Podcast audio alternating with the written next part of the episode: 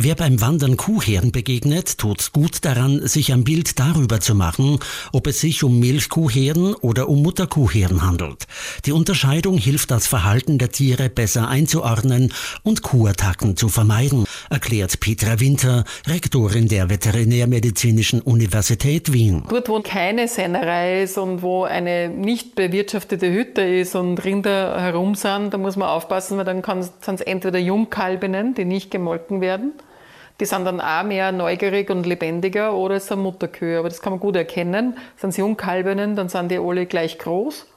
Und wenn es Mutterkühe sind, haben sie immer die Kälber dabei. Obwohl Kühe im Allgemeinen sanftmütig sind.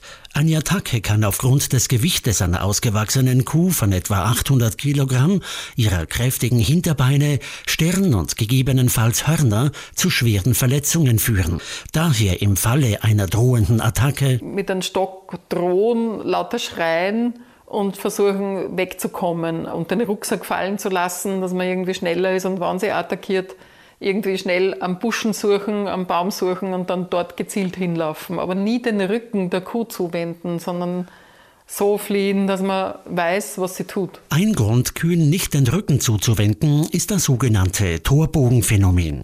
Darunter versteht man die Neigung einer Kuh, in der Brunftzeit auf eine andere Kuh zu springen. Ein Verhalten, das gegebenenfalls für den Menschen eine Gefahr darstellen kann.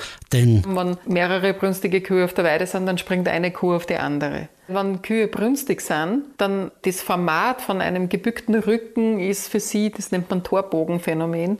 Und auf das sind sie irgendwie konditioniert und auf das wollen sie aufspringen. Besondere Vorsicht ist geboten, wenn sich in der Kuhherde ein Stier befindet. Dieser passt gemäß seinem Naturell auf die Mutterkühe und die Kälber auf und hat dadurch ein höheres Aggressionspotenzial. Na, die sind natürlich aggressiver. Wenn ein Stier in der Weide ist, dann muss man sowieso aufpassen. Die sind nicht bei Mutterkuhherden oft dabei. Bei den Kühen, die, die gemolken werden, sind sie nicht dabei.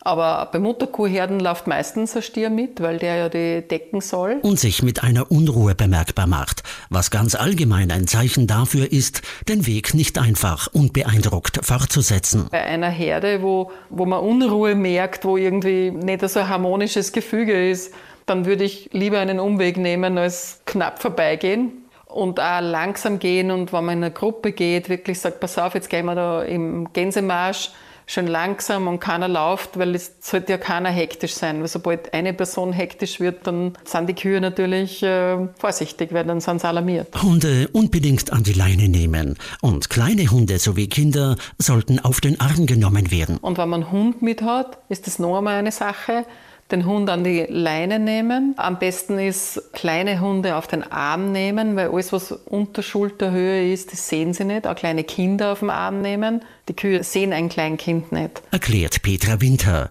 Rektorin der Veterinärmedizinischen Universität Wien.